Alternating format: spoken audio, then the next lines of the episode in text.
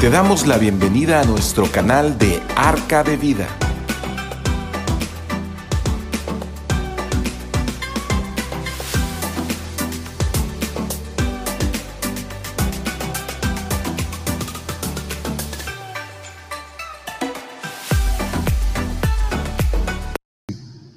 ¿Qué tal? Buenas, buenos días a todos.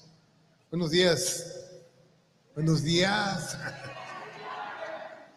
Ahora sí. ¿Cómo están?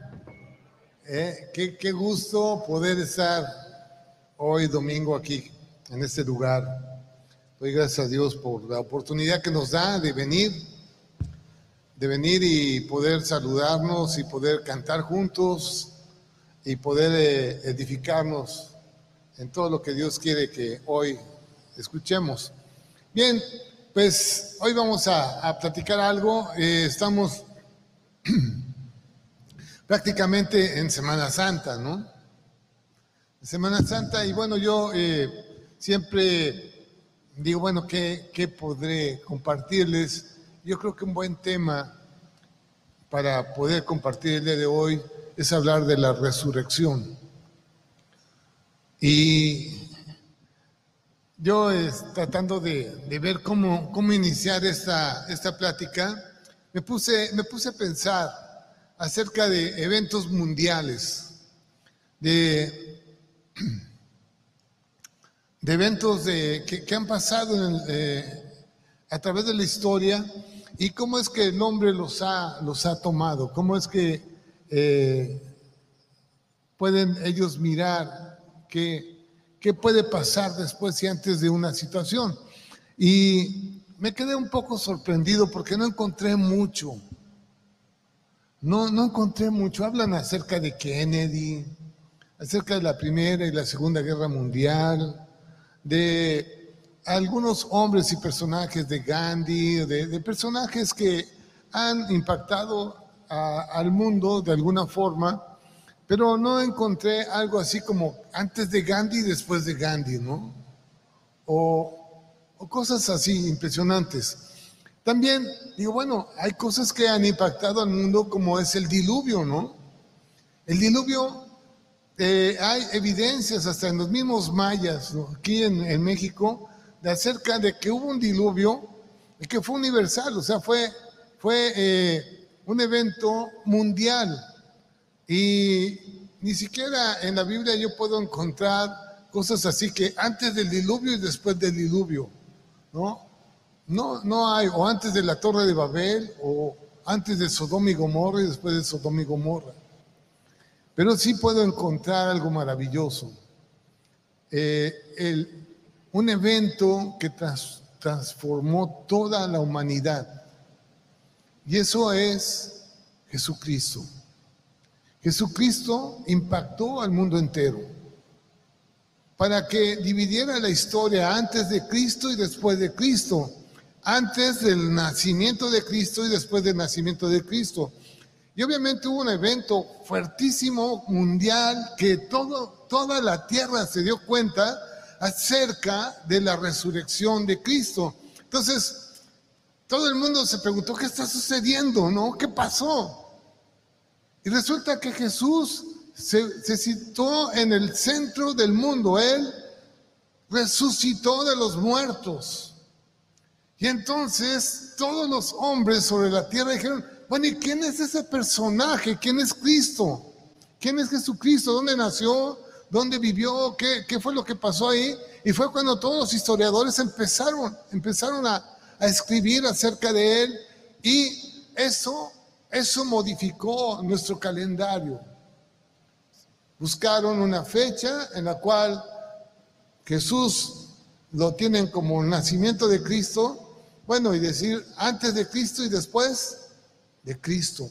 Y eso modificó toda nuestra historia en, la tierra, en el mundo entero. Y bueno, yo he estado en, ese, en ese en esa extraordinaria historia que podemos nosotros hoy platicar acerca de ella, que es acerca de la resurrección de Cristo. Jesús resucitó de los muertos. Nunca en la historia se había hablado acerca de un hombre que, que, haya resucitado de los muertos. Nunca había aparecido algo así semejante. Y pues esto resultó como algo e, eminentemente extraordinario, magnífico, grandísimo para nosotros en nuestra vida el día de hoy. Jesús resucitó de los muertos. Cristo dividió la historia. Y vamos a ver esto. Yo creo que quiero que me acompañen en Mateo 27. Agregué, agregué esto, em, el, el versículo 45. Mateo 27,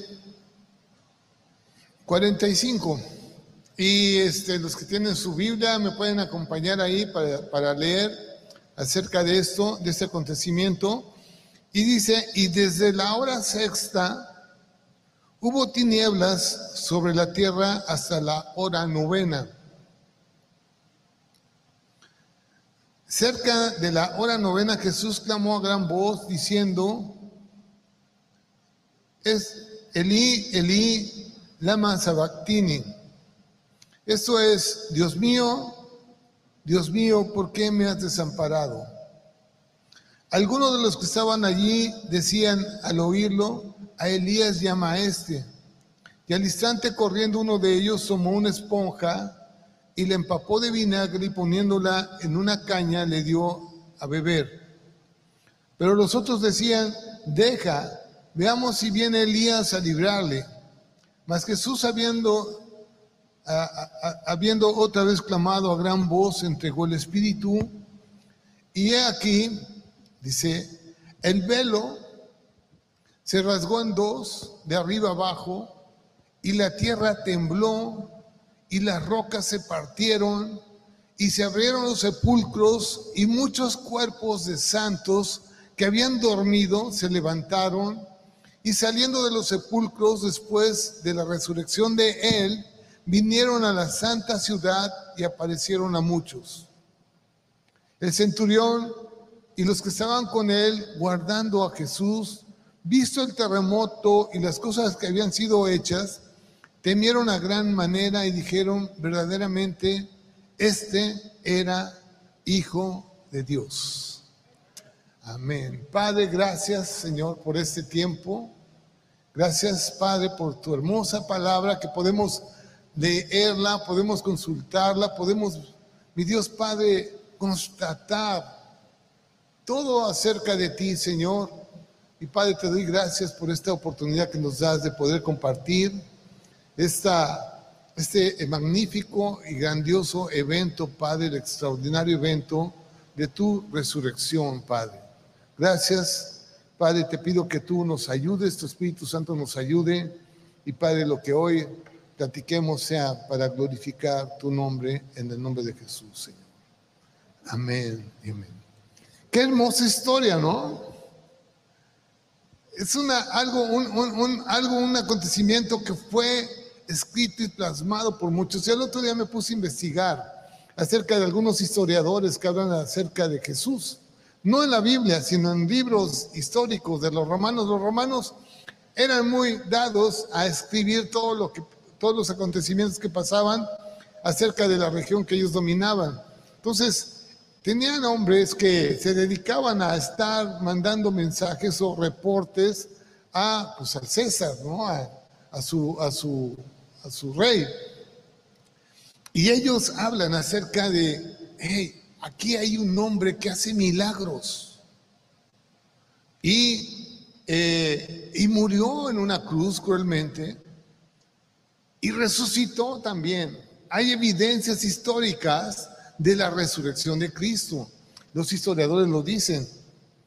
Y bueno, obviamente en la palabra de Dios, pues cuando, yo creo que cuando sus discípulos andaban con él y vivían con él y andaban pues viendo los milagros y todo lo que él hacía, pero de repente, pues como que entraba así como que, ¿será cierto? No.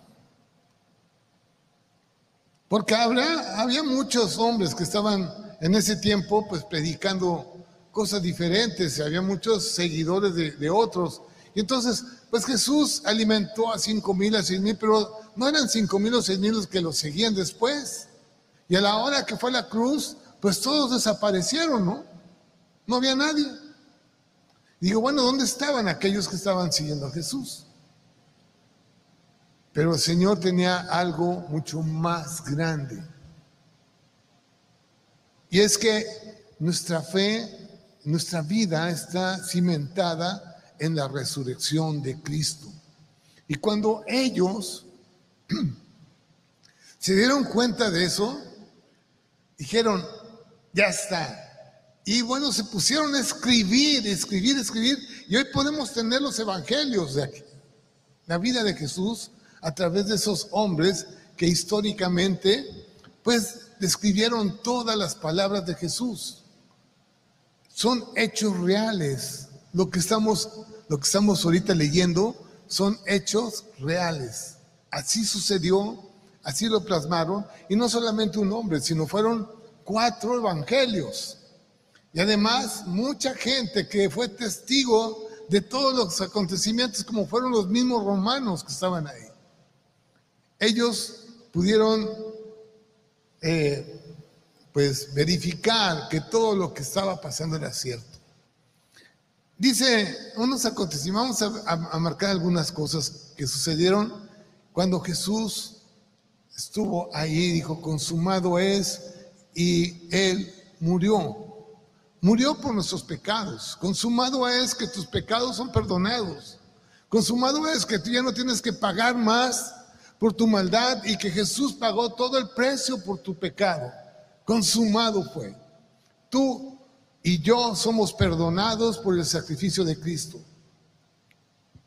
Y eso, su sangre, o sea, la sangre de un cordero sin mancha, sin contaminación, sin pecado, fue puesta delante de un juez para justificarnos a nosotros y poder nosotros entrar al lugar santísimo. Dice que lo primero que pasó en ese momento cuando dijo consumado es que el velo del templo se partió en dos. Y bueno, pues yo cuando escuché eso, digo, ¿qué significado tiene eso, no? De que el velo del templo se haya partido en dos. Pues resulta que el tabernáculo, el lugar donde estaba la presencia de Dios, donde estaba el arca del pacto, la presencia de Dios estaba dividido en dos partes. Uno que era el lugar santísimo, donde estaba la arca, y había una cortina que dividía este lugar santísimo con un lugar santo, donde estaban los sacerdotes. Y el, el sacerdote podía entrar una vez al año al lugar santísimo, al lugar donde estaba la presencia de Dios y el arca del pacto. Bueno, cuando sucedió que Jesús murió, dice que todos vieron que ese velo que dividía esos dos lugares se partió. ¿Ustedes creen esto? Jesús murió por, por nuestros pecados, Él murió por mi pecado. En el momento en que yo soy perdonado de mis pecados, soy justificado a través de la muerte de Jesús, ya me posiciona en el lugar santo. O sea, ya no hay ningún impedimento para estar en la presencia de Dios, pero antes pues, solamente podía yo estar una vez al año en, en la presencia de Dios. Y cuando el Señor dice que ese velo se rasgó en dos, quiere decir que ahora yo puedo entrar cuantas veces quiera a la presencia de Dios. Está abierto el camino. Eso es algo maravilloso. Eso es lo que Jesús hizo en esa cruz. Perdonar nuestros pecados y darnos acceso al Padre. Al Padre. No hay ningún impedimento ahora. El Señor nos recibe todos los días. Hoy en la mañana estábamos platicando con, unos jóvenes de la alabanza y pues decíamos, bueno, a, muchos de nosotros nos gusta orar y estamos orando y, y recibimos la respuesta de Dios. O sea, Dios nos habla. Dios siento su presencia. Yo siento que no estoy dando voces al aire, siento que Él está escuchándome y en mi corazón me está contestando cosas. Adelante, dale, duro. Y eso, pues, es algo extraordinario. Yo, yo le doy gracias a Dios por la vida que el Señor me está dando el día de hoy, de poder estar en su presencia, de estar en ese lugar, de estar en un lugar apropiado, escuchando lo que Dios quiere hablarnos todo el tiempo. Es algo maravilloso el ser cristiano, es algo maravilloso el poder saber nuestro destino, lo que Dios tiene preparado para nosotros.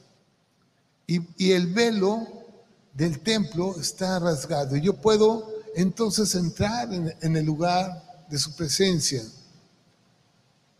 Bueno, esa fue una, evidencia clara para todos los judíos. Ellos, los sacerdotes, dijeron, ¿qué pasó aquí? El arca está a la vista de todos ahora. Está el, camino abierto hacia ella. Eso pasó en ese momento. Después dice que la tierra tembló. Esa es algo también que pasó en ese tiempo. Dice que cuando, cuando fue abierta la tumba, la tierra tembló. Y saben, esta, este, este hecho es algo que históricamente en ese tiempo todo mundo en toda la tierra tembló. Y dijeron, bueno, pues ¿qué pasó? No? ¿Dónde fue? ¿Dónde fue el, el acomodamiento de tierra o, o dónde está el volcán o dónde están las cosas que, que, pueden provocar un, un, movimiento como eso. Bueno, lo que provocó todo eso fue Jesús, que fue vencido Satanás, que fue vencido y que Él resucitó de los muertos y esa, esa situación hizo que la tierra temblara. Dice que las piedras se partieron. Todos sabían lo que estaba pasando, hasta las mismas piedras. Entonces, por eso, si en todo el mundo sucedió eso y todos dijeron, oye, ¿qué onda? ¿Qué pasó? ¿Qué, qué, hay, no? ¿Qué acontecimiento hay que, que, que, que en toda la tierra, pues nos dimos cuenta de esta situación y todo marcaba hacia una persona, Jesús. Por eso es que todos dijeron, bueno, pues hay que ver quién es, ¿no? ¿Cómo nació? ¿De dónde nació? ¿De dónde viene? ¿Cuál es su historia? ¿Cuál es su, su descendencia? Me regalaron un libro hermosísimo de, de Rafael Dinorreta, que es, qué hermoso un hermano que se congregaba con nosotros, que ya está en la presencia de Dios, pero él escribió un libro y, hablaba algo de, Hidalgo, de, algo así, de, Hidalgo, de, de que para que alguien tuviera un nombramiento o un apellido, tenía que hacerse notar dentro de una de un que es secretario o gente que, que podía hacer el nombramiento para que alguien fuera algo en la tierra, ¿no? O alguien fuera algo que fuera separado de, de, todos, los, de todos los demás. No sé si lo estoy explicando bien, pero algo así. Entonces digo, bueno, mi, apellido Pavón, ustedes tienen un apellido, ¿ah? Y vienen de una descendencia. Bueno, hagan de cuenta que, pues si no tienes apellido, no eres nadie, ¿no? Pero si tú tienes un apellido, ya eres alguien. Bueno, Jesús tenía una descendencia que estaba escrita y él cumplió con todos los, todos los todos los requisitos para que se cumpliera en él el llamado Mesías o el llamado el Salvador del mundo. No habría otro hombre que pudiera cumplir con toda esa descendencia más que Cristo Jesús. Así que la tierra tembló, las rocas se partieron y dice que en medio de la tierra, desde las 12 del día hasta las 3 de la tarde, hubo tinieblas sobre toda la tierra. En el momento en que Jesús estaba en esa cruz, dice que hubo tinieblas hasta, que Él murió. Y lo constataron todos. Él murió en la cruz. Y sobre toda la tierra hubo esa evidencia. Dicen algunos, yo, he leído eso, que hubo un, un tipo de eclipse y que hubo oscuridad en toda la tierra. Entonces, hay evidencias históricas acerca de ese evento, de que hubo tinieblas sobre la tierra. Pero lo que más me sorprende es esto. Dice que los muertos, los que estaban, eh, dice, está hermoso esta parte porque en el versículo 52 dice, y se abrieron los sepulcros y muchos cuerpos de santos que habían dormido se levantaron. Me gusta mucho cómo el Señor se refiere a aquellos que mueren en Cristo. Están dormidos. Y yo digo, bueno, aquel que está dormido, pues ni cuenta se da, ¿no? Y a veces me pongo a ver en unas en, mi reloj cuando duermo, cuando hay el sueño profundo, ¿no? De que no sabes ni qué onda afuera, ni quién está, ni si hay o no, está lloviendo, no, no sabes qué está pasando a tu alrededor, cuando estás totalmente dormido. Así es nuestra muerte. Vamos a estar dormidos. Así va a pasar. Si Busquen ustedes en Daniel, Daniel capítulo 12. A ver, les voy a pedir a alguien que me venga acá y lo pueda leer. Daniel 12.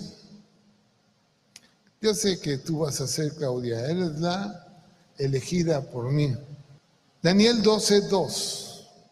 Y muchos de los que duermen en el polvo de la tierra serán despertados, unos para vida eterna, otros para vergüenza y confusión perpetua. Sí, muchos de los que duermen. Vean cómo el Señor dice que hay resurrección, o sea, están dormidos porque van a despertar. Todos los muertos van a despertar. ¿Qué les parece esa buena noticia? ¿Les parece bien? Vas a despertar. Hay una vida después. Y eso lo está diciendo un profeta Daniel que vivió 400 o 500 años antes de Cristo. Lo están diciendo, está diciendo, hablando Dios de que hay esperanza para todos. Por eso cuando Jesús dice que murió, dice que muchos, cuando Él resucitó, perdón, cuando Él resucitó, que fue el primer hombre que resucitó, dice que muchos sepulcros se abrieron.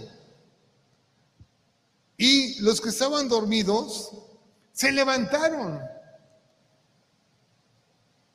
¿Y qué fue lo que pasó después? Que mucha gente que vivía en ese lugar, dice que todos fueron a la ciudad de Jerusalén. Todos esos que se habían levantado de los sepulcros fueron a la ciudad y muchos los vieron. Los constataron de que esos hombres estaban en los sepulcros y que sus sepulcros fueron abiertos y que están ahora vivos. Eso es un evento que nunca se había escuchado, pues. Sobre la tierra nunca habían visto a alguien que se haya levantado de una tumba. Bueno, imagínense ustedes el escándalo que había en aquel lugar. Era algo extraordinario. No fue tanto en la vida de Cristo, sino el momento en que Él fue a la cruz y luego resucitó de los muertos. Cuando Él resucitó de los muertos, dijeron, wow, Él lo había dicho. Él ya nos los había advertido, Él nos lo había declarado muchas veces que iba a resucitar. Y miren, resucitó y no solamente Él, sino muchos sepulcros se abrieron ahora y ahora están vivos y los podemos ver. Dice, después de la resurrección de Él, saliendo de los sepulcros, después de la resurrección de Él, vinieron a la santa ciudad y aparecieron a muchos. Y esto, pues, es algo que trastornó todo ese, ese ambiente. Y lo ha trastornado de tal forma que el día de hoy celebramos eso. Tú y yo celebramos eso.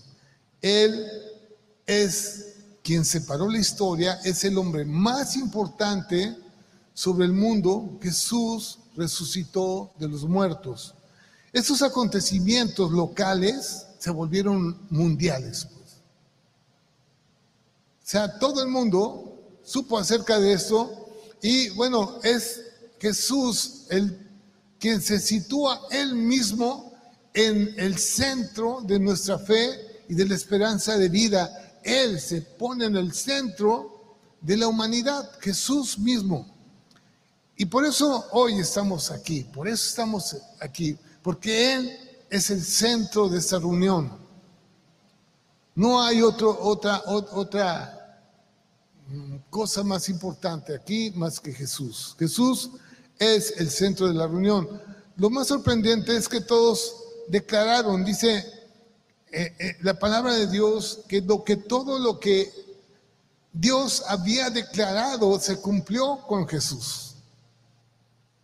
Yo puedo Puedo imaginarme a lo mejor los fariseos, los sacerdotes y demás, que esperaban, esperaban a un Mesías que los iba a liberar del, del yugo romano y de la esclavitud romana, pero Jesús vino a liberarnos del pecado, a liberarnos de la maldad y darnos la esperanza de una vida eterna, una vida nueva.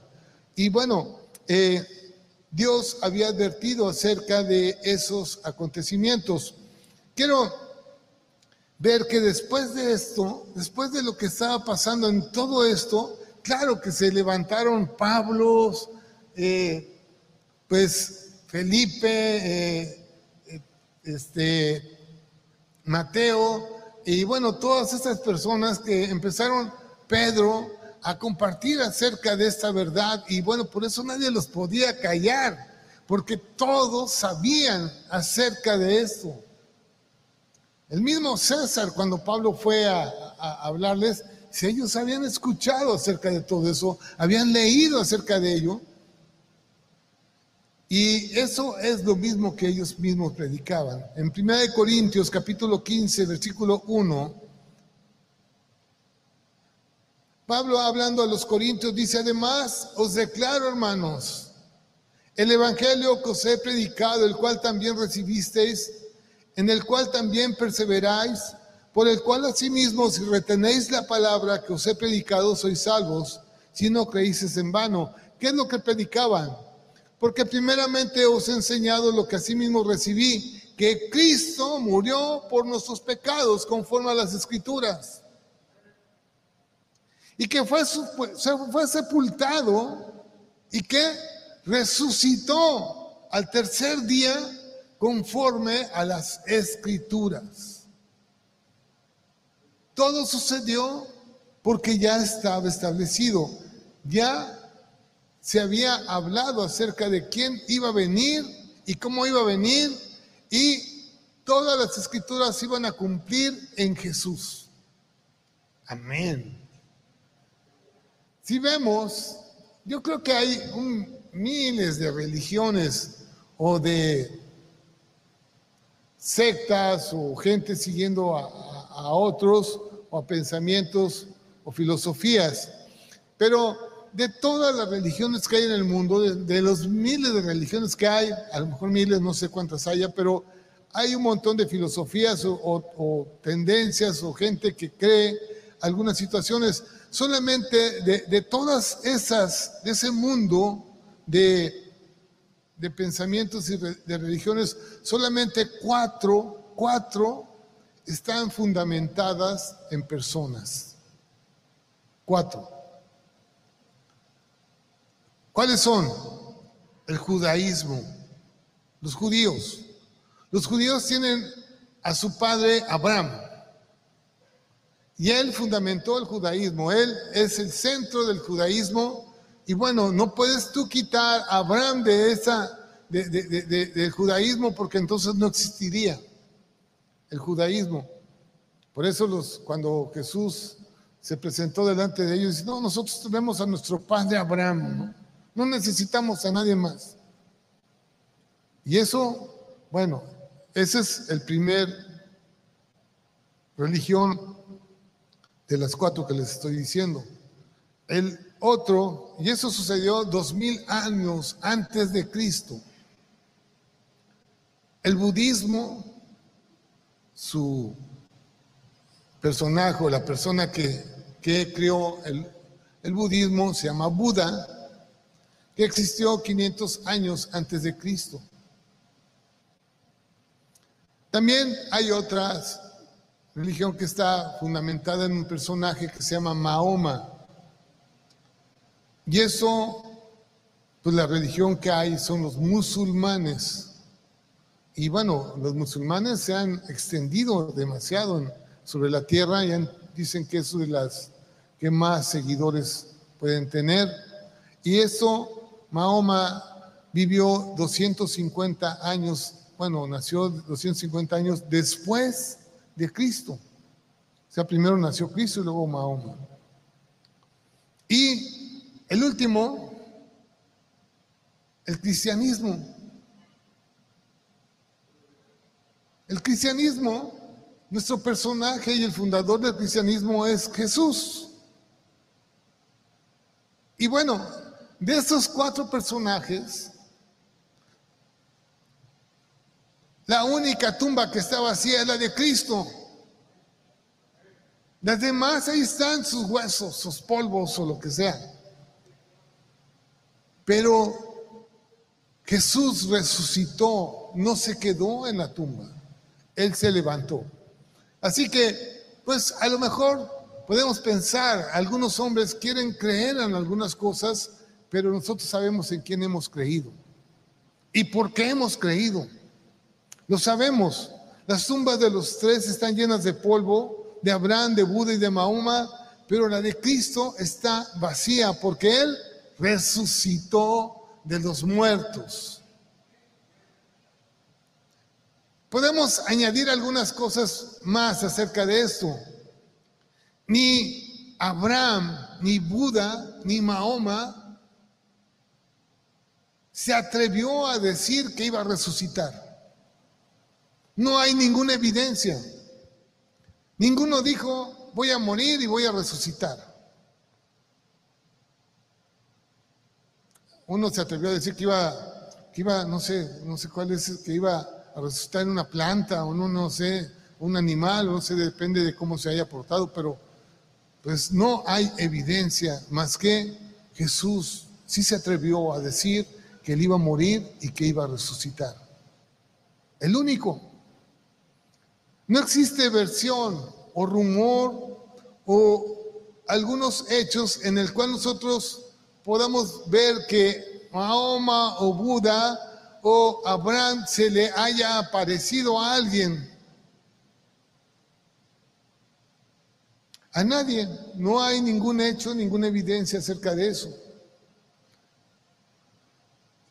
Ahora, si Jesús dijo que iba a resucitar y resucitó, ¿qué quiere decir todo esto?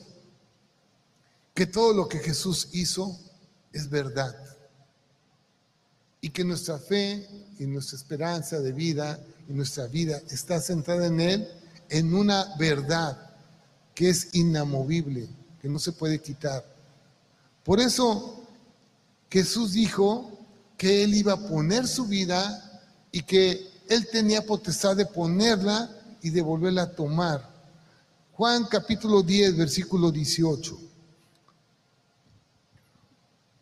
Nadie me la quita, sino yo de mí mismo la pongo. Juan 10, 18. Tengo poder para ponerla y tengo poder para volverla a tomar. Este mandamiento recibí de mi Padre. Un mandamiento que Dios le dio a él. Ayer que estamos hablando acá, los que venimos al, a, la, a la convivencia, estamos hablando de, autoridad y de mandamiento, de cómo es que Jesús, o Jesús obedeció todo lo que el Padre le dijo y que esa es eh, nuestra forma de, en la cual nosotros tenemos que vivir, recibir un mandamiento y obedecer. Así que él dijo que podía ponerla, pero también que la iba a volver a tomar. Y este mandamiento fue el que recibió de su padre y fue lo que sucedió. Así como él lo dijo, sucedió. Puso su vida por nuestros pecados y luego él resucitó. Y vamos a ver un poquito más adelante por qué. ¿Sí? Él mismo dijo que daría una señal. En Mateo capítulo 12, versículo 38. Vamos a leer del 38 al 40. Dice esto, entonces respondieron algunos de los escribas y de los fariseos diciendo, Maestro, deseamos ver de ti señal. Nunca se imaginaban qué señal era, ¿no? Él respondió y les dijo, la generación mala y adúltera demanda señal, pero señal no le será dada sino la señal del profeta Jonás. ¿Y cuál era la señal del profeta Jonás? Porque como estuvo Jonás, imagínense ustedes tres días en la panza de un pez, tres días y tres noches, así estará el Hijo del Hombre en el corazón de la tierra tres días y tres noches. Esto es Jesús mismo hablando de su muerte y hablando de la resurrección. Que Él no iba a permanecer en esa tumba, sino que Él se iba a levantar nuevamente. Si Jesús no resucitó, fíjense bien esto que vamos a hablar. Si Él no resucitó, no tiene sentido que nos reunamos. No tiene sentido todo lo que estamos haciendo, todo es falso. Estamos muertos en nuestros pecados. No tendríamos ninguna oportunidad de salvarnos. Si Él no resucitó de los muertos, todo lo que Él dijo era mentira. Pero hay algo importante. Vamos a leer eso que está en 1 Corintios, capítulo 15, versículo 14. Porque la misma Biblia nos dice eso. Y claro, nosotros sabemos ahora que todo lo que Dios ha dicho es cierto.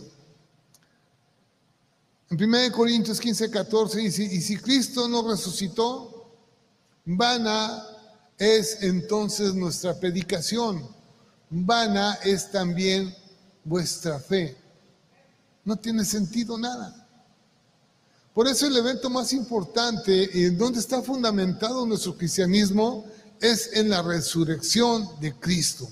Si Él no resucitó, no existiría el cristianismo.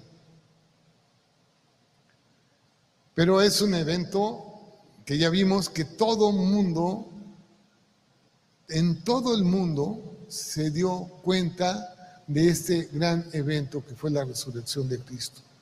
¿Sí? Y la razón es esta. En el versículo, capítulo 15, versículo 21, ¿por qué? ¿Por qué Cristo tuvo que venir y morir en una cruz y luego tuvo que resucitar? ¿Por qué? Porque dice, por cuanto, porque por cuanto la muerte, versículo 21, entró por un hombre, también por un hombre la resurrección de los muertos. O sea, era importante esto. Por, por culpa del hombre que entregó su alma a Satanás y entregó su autoridad y todo a Satanás, pues eh, él tenía que ser despojado también por un hombre. Satanás tenía que ser quitado su autoridad por un hombre. Y eso es Jesús vino como hombre y pagó en esa cruz y murió como hombre y sufrió todo lo que un hombre podía sufrir. Él lo hizo por nosotros. Pero yo creo que habría, podría haber muchos hombres que llamamos héroes que pudieran haber dado su vida por otros. Y fueron a la guerra y los mataron y algunos cruelmente resucitó. Y resucitó. Y entonces dice también, por un hombre la resurrección de los muertos, el versículo 22, porque así como en Adán todos mueren, en Cristo todos serán vivificados, como leímos en Daniel, ¿no? ¿Sí? Entonces los que están dormidos se levantarán. Los que están muertos se levantarán. Unos para vida eterna, otros para vergüenza y perdición. Pero tú y yo nos vamos a levantar para qué? Para vida eterna, para estar con el Padre. Porque hemos entendido esto, porque nos ha llegado al corazón, porque, porque hemos aceptado las condiciones de, nuestra fe. Cree en el Señor Jesucristo y será salvo. En Cristo tenemos la vida. Si el que no tiene a Cristo no tiene la vida, sino la muerte está sobre él. Si tú tienes a Cristo en tu corazón, tienes la vida. Si tienes fe y sabes que Él murió por tus pecados y que Él resucitó de los muertos, tienes la vida. Pero si no lo quieres recibir, obviamente no hay ninguna esperanza para ti. Así que los que están en Cristo veremos la vida eterna. Eso es lo que, Jesús, vino a hacer. Y ahora como Cristo resucitó tenemos las promesas de Dios. Efesios capítulo 2 versículo 12. Porque cuando empezamos a caminar en Cristo, andábamos sin Cristo. Dice, en aquel tiempo andaba sin Cristo.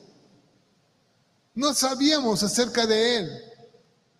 Nadie nos había hablado acerca de él, alejados de la ciudadanía de Israel y ajenos a los pactos de la promesa, sin esperanza y sin Dios en el mundo. Pero ahora sabemos de quién somos, porque todos los que creen en Él nos dio Dios la potestad de ser llamados hijos de Dios. Dios nos ha hecho sus hijos. Somos comprados por la sangre de Cristo.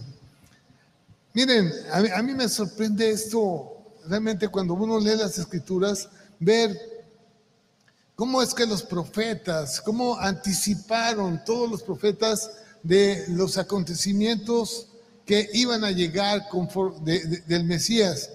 Y bueno, si se escribieron tantas cosas y tantas condiciones acerca del Mesías, y todas se cumplen en Cristo, es una evidencia clara de que Él es el Mesías. No hay otra cosa. En Isaías capítulo 44, versículo 7, Dios hablando, diciendo esto, ¿y quién proclamará lo venidero? ¿Cómo es que Dios a través de sus profetas hablaba y por qué hablaba y por qué lo decía? Para que tú y yo tengamos bien cimentada nuestra fe para que no dudemos con respecto a nuestra fe. Nuestra fe y nuestra vida está en Cristo Jesús, en nadie más. Dice, ¿y quién proclamará lo venidero? Lo declarará y lo pondrá en orden delante de mí como hago yo desde que establecí el, el pueblo antiguo. Anúnciales lo que viene y lo que está por venir Dice el versículo 8, no temáis, no temáis ni os amedrentéis, no te lo hice oír desde la antigüedad y te lo dije. Luego vosotros sois mis testigos, no hay Dios sino yo. no hay fuerte, no conozco a ninguno. O sea, Dios hablando, siempre hablando al hombre, hablándonos a nosotros y muchos hombres cerrando los oídos, cerrando los oídos y haciéndose Dios para sí mismos, ellos mismos egocéntricamente dicen, nadie va a gobernar mi vida, y menos Dios. Y Dios hable y hable y hable y hable, interesado en nosotros, hasta que mandó a su Hijo Jesucristo para que ya no haya más, ya no hay más esperanza. El que tiene a Cristo tiene la vida y el que no lo tiene, no tiene la vida. Salmo 16, 9 dice que el corazón de Dios se alegró, dice, y se alegró por tanto mi corazón y se gozó mi alma. Mi carne también reposará confiadamente porque no dejarás mi alma en el cielo. Está hablando de Jesucristo, ni permitirás que tu santo vea corrupción. O sea, desde la antigüedad Dios hablando acerca de la resurrección del Mesías, diciendo que su alma o su cuerpo no verá corrupción, no se quedará en un sepulcro, sino que se levantará. Fue testificado por los apóstoles, como ya lo habíamos visto, hubo demasiados testigos eh, que el mundo entero estuvo de acuerdo acerca de esta división de los tiempos. Si vemos eso en, 1 Corintios capítulo 15, vamos, a, vamos otra vez a Corintios 15, 5. De aquí hay algunos testigos. No vieron a Mahoma, ni a Buda, ni a Abraham. Al que vieron fue a Jesús.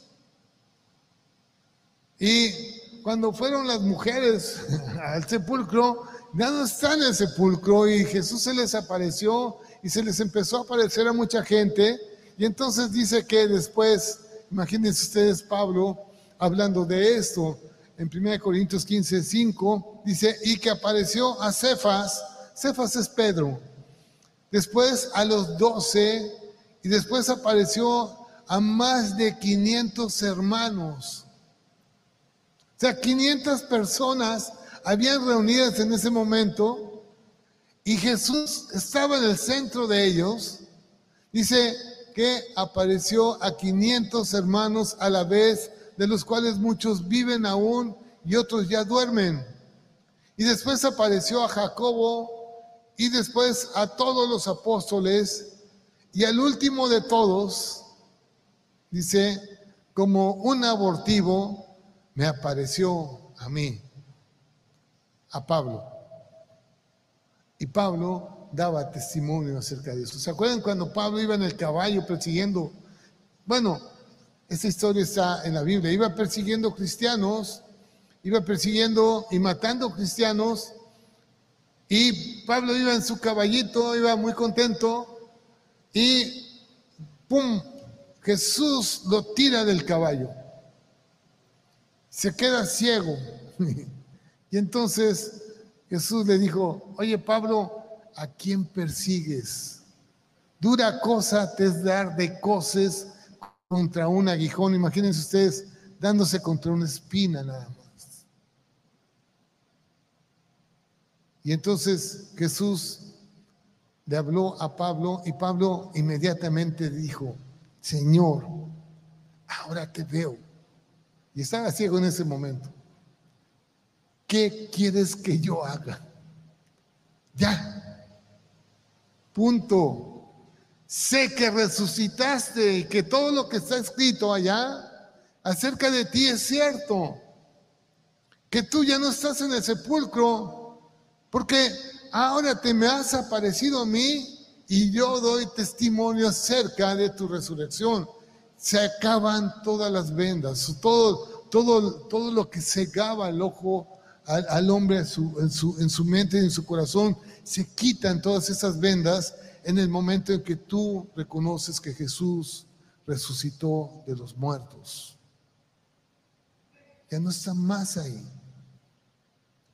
Hoy, bueno, en ese tiempo, en el mundo entero, se está hablando de la Semana Santa, del tiempo en que Jesús fue a la cruz. Nosotros lo creemos. Jesús fue a la cruz Y sabemos que el evento más importante es su resurrección. Él murió y resucitó. Y está entre nosotros. Y está aquí en medio de nosotros. Él está atento a todo lo que nosotros estamos haciendo. La muerte y la resurrección es la antesala también de la venida de alguien importante en nuestra vida, que es el Espíritu Santo. El Espíritu Santo es nuestro compañero, es quien da testimonio y es quien nos ayuda en todas nuestras debilidades. Por eso Jesús mismo cuando estaba con sus discípulos les dijo, les conviene que yo me vaya, les conviene que yo muera y resucite de los muertos, porque entonces va a venir sobre ustedes el Espíritu Santo y yo sé que hay algo importante. Dios te ha elegido a ti y estás aquí porque Dios te ha elegido. Y Dios te ha guardado de muchas cosas porque Él quería que tú vinieras este día aquí. Y estuvieras aquí. Y escucharas esto. ¿Saben? Dice que sus ángeles te guardaron hasta este día para que tú estuvieras escuchando este mensaje. Dios te ama. En Juan capítulo 16, versículo 7. Juan 16, 7. Pero yo os digo la verdad. Os conviene que yo me vaya, porque si no me fuera, el consolador no vendría a vosotros, mas si me fuere, Él os lo enviará. ¿Sí? Si yo me fuere, os lo enviaré a ustedes. El Espíritu Santo vive en aquel que ha creído en Jesucristo, en aquel que ha creído en su muerte y en su resurrección. El Espíritu Santo es un complemento que nos ayuda a nuestra fe y a nuestro caminar en Cristo. Ya no estamos solos, estamos juntos con Él. Algunas declaraciones de Jesús. Si nos da tiempo. Mateo capítulo 16, versículo 21. Jesús hablando. Mateo 16, 21.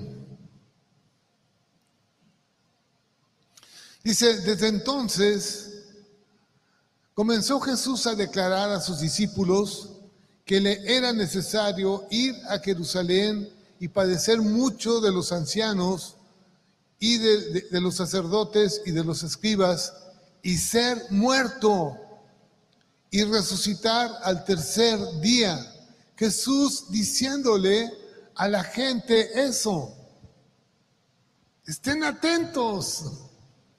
Voy a morir, pero voy a resucitar. Y saben una cosa, sus discípulos no, no podían creer eso. No lo creían. ¿Saben cuándo lo creyeron? Cuando lo vieron resucitado. Y hoy tú y yo somos más favorecidos que ellos. Porque no estuvimos en ese tiempo, pero hoy creemos que Él resucitó. Y Dios está con nosotros. Mateo capítulo 17, versículo 9. Cuando descendieron del monte, Jesús les mandó diciendo, no digáis a nadie la visión hasta que el Hijo del Hombre resucite de los muertos. Se los decía claramente. Y ellos lo que hicieron cuando vieron a Jesús muerto fue huir. Huyeron, se fueron. Pero después nadie los podía parar toda la alegría y todo, todas las cosas que tenían que decir acerca de él. Era algo extraordinario. Por eso, este, este acontecimiento cambió la historia del hombre antes de Cristo y después de Cristo. Un, un, un acontecimiento mundial, mundial. Todos sabían acerca de eso. Y por eso dijeron, todos se pusieron de acuerdo, este acontecimiento es el más importante que ha sucedido en el mundo. No hay otro. Y todos dieron testimonio acerca de eso. Por eso nuestra fe está bien fundamentada, está bien. Está sobre la roca, inamovible, ahí estamos. Tú y yo estamos seguros de eso. Jesús resucitó. Mateo capítulo 17, versículo 22. Estando ellos en Galilea, Jesús les dijo, el Hijo del Hombre será entregado en manos de hombres. Y el versículo 23 dice, y le matarán, y al tercer día resucitará. Y ellos se entristecieron en gran manera.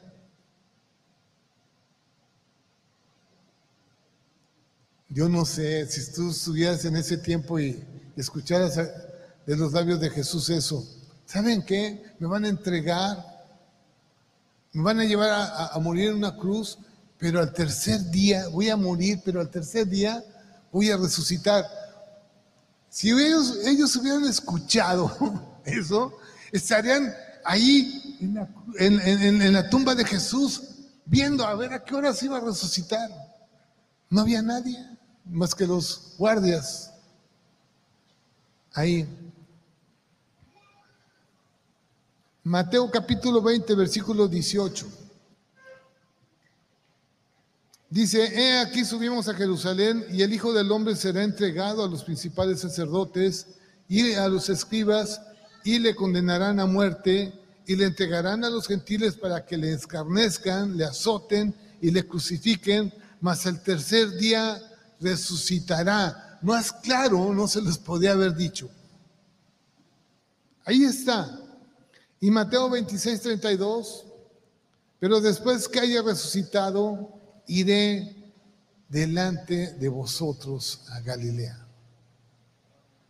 ¿Ustedes creen que no tenían que estar los apóstoles ahí en, en, la tumba? Jesús, tú dijiste que al tercer día ibas a resucitar. Y yo estoy aquí porque he creído lo que tú has dicho. No había nadie. Inclusive cuando fueron a decirles a los apóstoles, las, mujeres no le creían. Pedro empezó a correr como loco, a ver qué onda había pasado en esa, en esa tumba. No, no encontró a nadie y constató que ya no estaba Jesús ahí en esa tumba, que él había resucitado. Vamos a ponernos de pie. Es muy importante lo que hablamos hoy. Y es muy importante que tú lo creas, sobre todo. Pero yo quiero hacer una oración antes de pasar a la cena del Señor a, otro evento. A invitarte, si tú no has recibido a Cristo en tu corazón, que lo hagas. Si a lo mejor tú no habías escuchado acerca de esto y hoy Dios te convenció, Deja que Jesús entre a tu vida. Él vive. Él está en medio de nosotros. Yo te voy a invitar a que tú repitas conmigo esta oración. A lo mejor tú ya la has hecho, pero te invito a que la vuelvas a hacer. Di, Señor Jesús, yo creo que tú fuiste a la cruz por mis pecados. Hoy te pido perdón por todo lo que he hecho mal. Y yo sé que tú pagaste por mi pecado. Te doy gracias por haberlo hecho. Pero hoy también sé, Señor, que tú resucitaste de los muertos. Y yo lo creo. Creo que tú resucitaste de los muertos, que tú vives y que tú me vas a dar vida eterna también. Porque si tú resucitaste de los muertos y yo he creído en ti, también voy a resucitar de los muertos y voy a estar eternamente contigo. Tengo esa fe en, eso, Padre, esa esperanza. Señor, yo te doy gracias por lo que tú hiciste por mí en esa cruz. Y gracias por esta oportunidad de ser hecho hijo tuyo y heredero de tu reino. Gracias en el nombre de Jesús. Padre, yo quiero pedirte, Señor, que tú bendigas a todo este pueblo, Señor. Y mi Dios Padre, que tú pongas en nuestra mente, en nuestro corazón, todos los días, Padre, en agradecimiento por lo que tú hiciste en esa cruz por nosotros, Señor. Que nuestra vida sea, seas tú el centro de nuestros, nuestro diario vivir, Padre. Que tú seas el centro de todo lo que hagamos. Ayúdanos a permanecer en ti, Señor. Que tu Espíritu Santo venga y nos revele toda verdad y toda justicia. Padre, gracias por todos aquellos que están escuchando este mensaje, Padre. Bendice sus vidas, guárdalos en el hueco de tu mano, Señor. Y mi Dios Padre eterno, Señor, se haga tu voluntad, Padre. Son tiempos, mi Dios, de mucha confusión. Tiempos, mi Dios Padre, que todo mundo habla y todo mundo quiere vivir la vida que, que quiera vivir, Padre, en una forma sin autoridad y sin responsabilidad y sin ningún compromiso, Padre. Pero hoy, Señor, queremos hacer un compromiso contigo, de que tú seas nuestro Dios y nosotros somos tus hijos y vamos a seguir lo que tú has declarado y has dicho, Padre. Gracias en el nombre de Cristo Jesús. Amén y amén. Gracias a Dios por el mensaje. Gracias.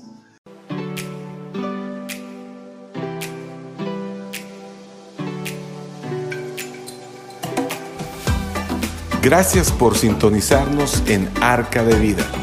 Si deseas más información, te invitamos a conectarte en nuestras redes sociales de Facebook. Te esperamos pronto.